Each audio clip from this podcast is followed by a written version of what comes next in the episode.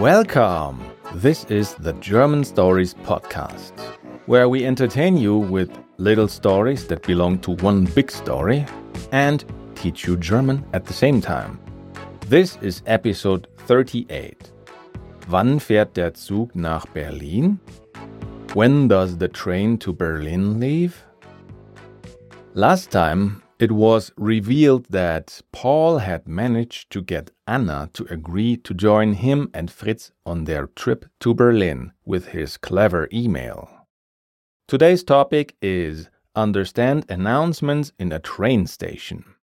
And the grammar points are plural, nouns that get an er ending or change an a, o, u to an a, ö, ü and get an er ending. The second point is simple past, forms for irregular and auxiliary verbs.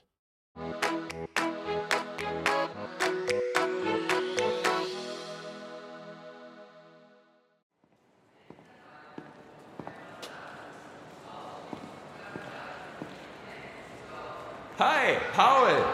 Hier. Ah! Wie geht's? Alles klar. Mann, warum sind hier eigentlich so viele Kinder? Und alle haben Fahrräder. Au! Hey, Vorsicht! Vielleicht macht der Kindergarten auch eine Reise nach Berlin. Hoffentlich nicht. Wo ist Anna? Ich weiß es nicht. Sie antwortet nicht. Das ist blöd. Vielleicht kommt sie nicht. Doch. Vielleicht geht ihr Handy nicht. Ihr nächster Anschluss IC 2362 nach Stuttgart über Augsburg und Ulm. Abfahrt 9.30 Uhr von Gleis 7. Wann fährt der Zug nach Berlin? Ich glaube, der fährt in zehn Minuten. Aber wir müssen erst noch Fahrkarten kaufen. Da ist der Schalter. Am Schalter sind aber zu viele Leute. Es gab hier mal Automaten, oder? Ja, die gibt es immer noch. Aber die sind jetzt dort hinten. Meine Damen und Herren am Gleis 5, bitte einsteigen. Bitte Vorsicht am Gleis 5. Hier, der Zug nach Berlin kommt in zehn Minuten.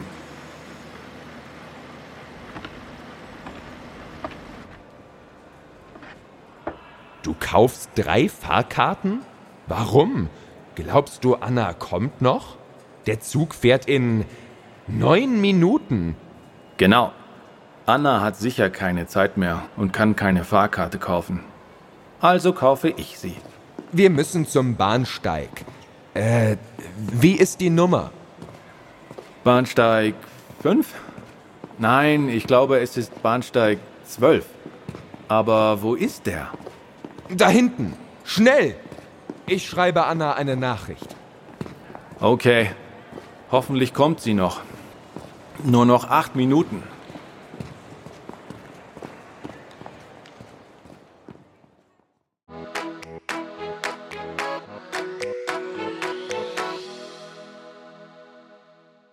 Do you belong to the people who still have some problems with German? Well, you might just need a good German teacher, like me, because I, I teach one-to-one private classes in my special video classroom. I've been doing that for many years, even before I created German stories. I can teach you business German or exam preparation for your next test, or we just make a conversation. It's called conversation class. And I also have special Learn German with Stories classes there. There's a link in the show notes below. And if you cannot find the show notes, it's chris-german.setmore.com. Go check it out now. Let's repeat the story part together now. I say one line and then you repeat it. After that, I give you the English translation. Are you ready? Let's go. Hi, Paul. here. Hi, Paul. here. Ah, wie geht's? Ah, how are you? Alles klar. All right.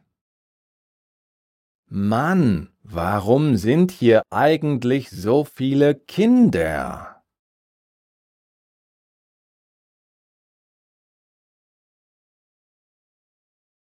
Man, why are there so many kids here anyway?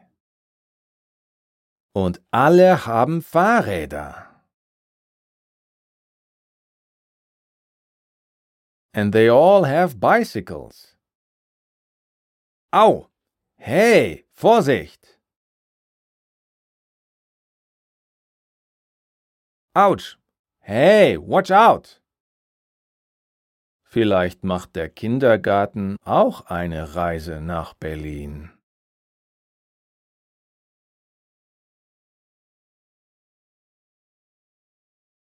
Maybe the kindergarten is taking a trip to Berlin too. Hoffentlich nicht. Wo ist Anna?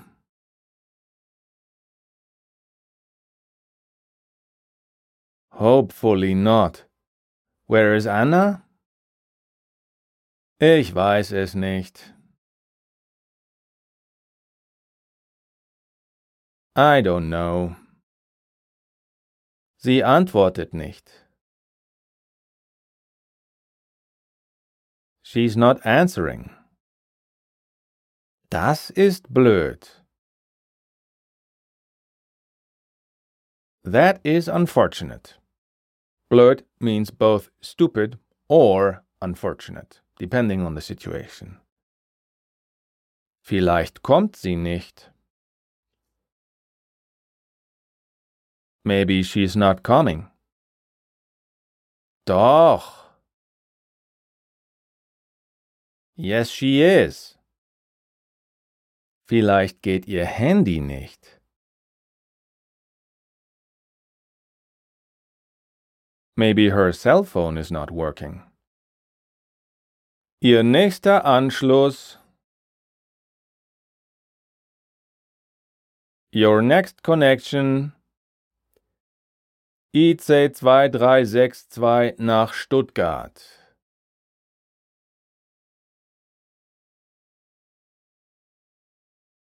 IC 2362 to Stuttgart. Über Augsburg und Ulm. Via Augsburg and Ulm. Abfahrt 9.30 Uhr von Gleis 7.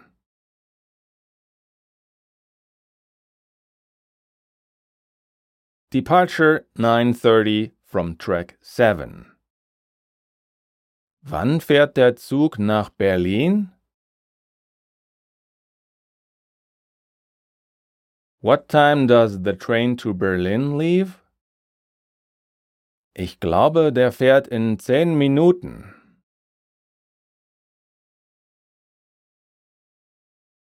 I think it leaves in ten minutes. Aber wir müssen erst noch Fahrkarten kaufen.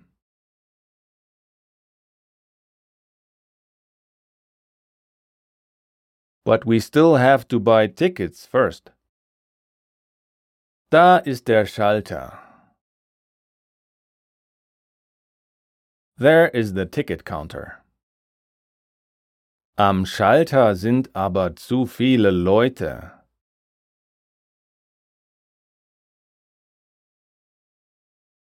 But at the ticket counter there are too many people.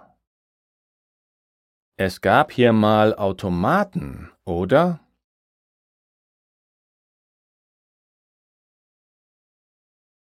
There used to be vending machines here, right? Ja, die gibt es immer noch.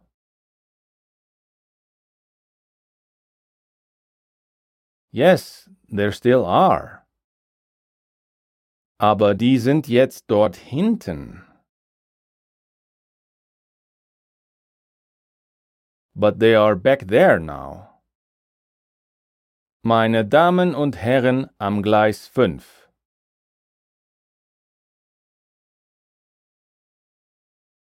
Ladies and gentlemen on track 5. She actually says, My ladies and gentlemen. Bitte einsteigen. Please board. Bitte Vorsicht am Gleis 5. Please take care on track 5. Hier, der Zug nach Berlin kommt in 10 Minuten.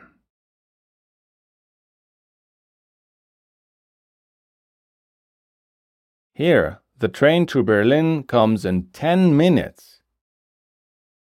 Du kaufst drei Fahrkarten? Warum?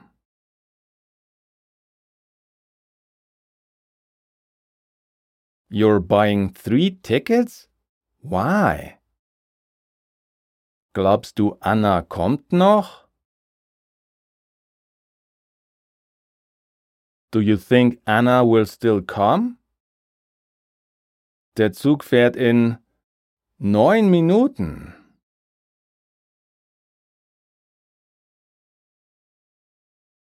The train leaves in nine minutes. Genau. Exactly. Anna hat sicher keine Zeit mehr.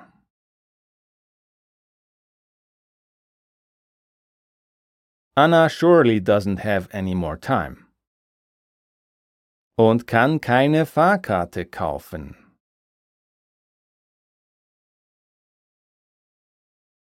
And can't buy a ticket. Also kaufe ich sie. So I am buying it. Wir müssen zum Bahnsteig. We have to get to the platform. Äh, wie ist die Nummer? Äh, what's the number? Bahnsteig 5? Platform 5? Nein, ich glaube, es ist Bahnsteig 12.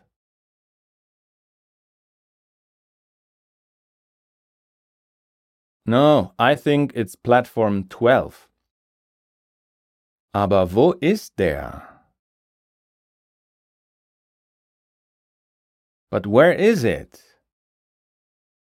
Da hinten. Schnell. Back there. Quickly. Ich schreibe Anna eine Nachricht.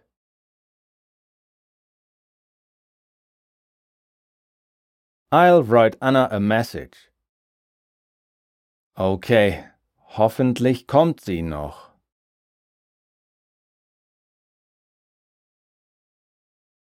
Okay, hopefully she'll still come. Nur noch acht Minuten. Only eight minutes left. And if you belong to the people who totally understood everything, then congratulations. But if not, then please go back and listen again to Anna worrying everyone by running late and not answering her phone.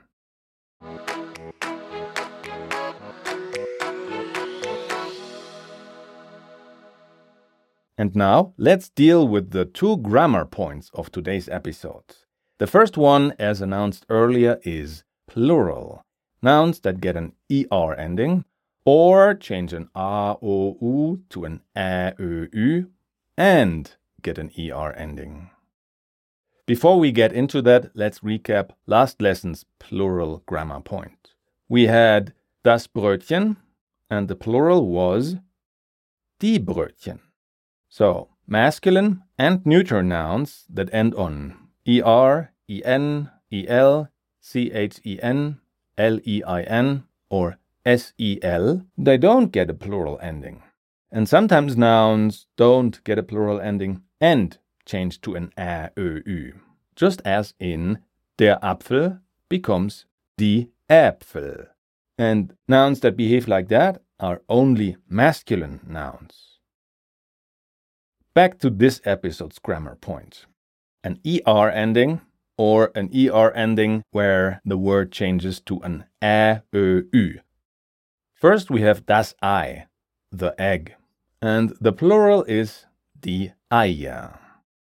Many neuter and especially one syllable nouns behave like that. And then we have das Fahrrad, and the plural is die Fahrräder. So these nouns that end on er in plural, they always come with an ä, ö, ü in plural. This concludes the rules for the German plural. Review lessons 34 to 38 if you are still unsure. Remember that these are just loose guidelines. And don't forget that nouns in plural often don't have an article. Some nouns don't have a plural form, like der Tee, the tea, or das Glück, the luck. And others exist in plural only, like die Eltern, the parents, or die Leute, the people. And since we have two grammar points in this episode, let's get right into the second one. Simple past forms for irregular and auxiliary verbs. The German Präteritum, that's the simple past, is mainly used in written German, with a few exceptions. Auxiliary verbs like sein, to be, and haben, to have, as well as the phrase es gibt, there is. These are exceptions because we use them in the simple past even in spoken German. To get a better idea of how to form these verbs in the simple past, think of all the endings for the verb machen in present tense. Present tense means now. Ich mache, du machst, er macht, wir machen, ihr macht, sie machen. Then leave the endings for ich that's the E ending in ich mache, and RCS, that's the T ending in macht, out. Now you have the endings for irregular verbs in the simple past. No ending, ST. No ending, EN. T, EN. So ich comes with no ending. Du comes with an ST ending. RCS comes with no ending. Wir comes with an EN ending and ihr comes with a T ending, and then sie again comes with an en ending. Let's take the verb geben, to give, and put it into the simple past, or Präteritum. So ich has no ending, it's gab. Yes, with an A, not with an E. I will get to that in a second. Du has an ST ending, is du gabst. Er or sie or es has no ending, so it's gab again. And es gab means there was. Wir has the en ending, so it's wir gaben, we gave. Ihr has the t ending, so it's ihr gabt. And the final sie has an en ending again, so it's sie gaben. You see that the endings are no problem. You can use the acronym STENTEN to help you memorize them, because the endings ST, EN, T, EN form the imaginary word stenten. But you probably noticed that the main part of the verb changed an E to an A. E in geben became A, gab. Other verbs change different parts too. Let's cover some more of these irregular verbs and also two auxiliary verbs. If you don't know what auxiliary verbs are, don't worry for now. Just imagine they are also irregular verbs. That's enough. Irregular verbs, we take the verb nehmen, to take, and sehen, to see, as an example. So it is ich nahm, e changed to a and no ending. Du nahmst, er, sie, es nahm, wir nahmen, ihr nahmt, and sie nahmen. And the second irregular verb, sehen, behaves similarly. Ich sah, so, e in sehen changes to a in sah, and no ending. Du sahst, er or sie or es sah, wir sahen, ihr saht, and sie sahen. And now for the auxiliary verbs, or also called helping verbs. Those are haben and sein, to have and to be. Haben is ich hatte. So the HAB part of haben changes to an HATTE part. Hatte. And no special ending in ich. Du hattest. Er or sie or es hatte. Wir hatten. Ihr hattet. And sie hatten. The second auxiliary verb is sein, to be. And all the forms don't sound like sein at all. Ich is war. W-H-R. And if ich is war, then du is warst. And er, sie, es is again war. Wir is waren. Ihr ist wart. And sie is waren. As expected, the auxiliary verbs sein and haben have even more irregularities in the simple past than the other irregular verbs, since they are also more irregular in the present tense. By irregularities, I mean the changes from an e to an a, or from hab to hatte in the verb haben, for example. If all these irregular forms were a bit too much for you, a great help for memorizing these in a playful way is the Immersive Learning mini app on our website.